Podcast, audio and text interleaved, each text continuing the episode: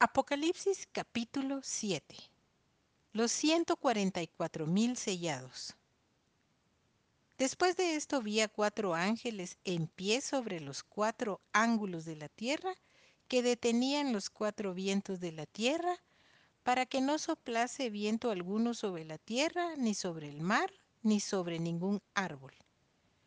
Vi también a otro ángel que subía de donde sale el sol y tenía el sello del Dios vivo, y clamó a gran voz a los cuatro ángeles a quienes se les había dado el poder de hacer daño a la tierra y al mar, diciendo, No hagáis daño a la tierra, ni al mar, ni a los árboles, hasta que hayamos sellado en sus frentes a los siervos de nuestro Dios.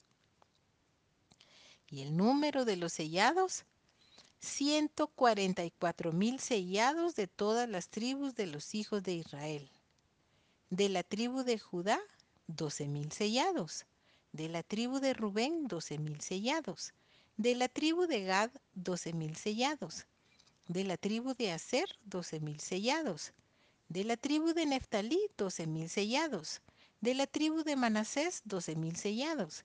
De la tribu de Simeón, doce mil sellados de la tribu de Leví, doce mil sellados. De la tribu de Isaacar, doce mil sellados. De la tribu de Zabulón, doce mil sellados. De la tribu de José, doce mil sellados. De la tribu de Benjamín, doce mil sellados. La multitud vestida de ropas blancas.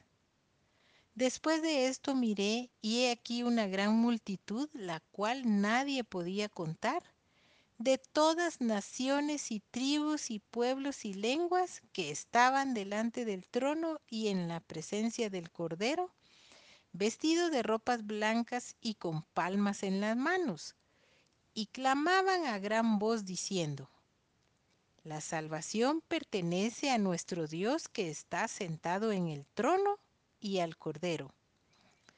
Y todos los ángeles estaban en pie alrededor del trono y de los ancianos y de los cuatro seres vivientes, y se postraron sobre sus rostros delante del trono y adoraron a Dios diciendo, Amén. La bendición y la gloria y la sabiduría y la acción de gracias y la honra y el poder y la fortaleza sean a nuestro Dios por los siglos de los siglos. Amén. Entonces uno de los ancianos habló diciéndome, estos que están vestidos de ropas blancas, ¿quiénes son y de dónde han venido? Yo le dije, Señor, tú lo sabes. Y él me dijo, estos son los que han salido de la gran tribulación y han lavado sus ropas y las han emblanquecido en la sangre del cordero.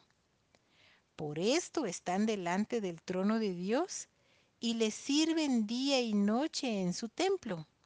Y el que está sentado sobre el trono extenderá su tabernáculo sobre ellos. Ya no tendrán hambre ni sed, y el sol no caerá más sobre ellos, ni calor alguno, porque el Cordero que está en medio del trono los pastoreará y los guiará a fuentes de aguas de vida, y Dios enjugará toda lágrima de los ojos de ellos.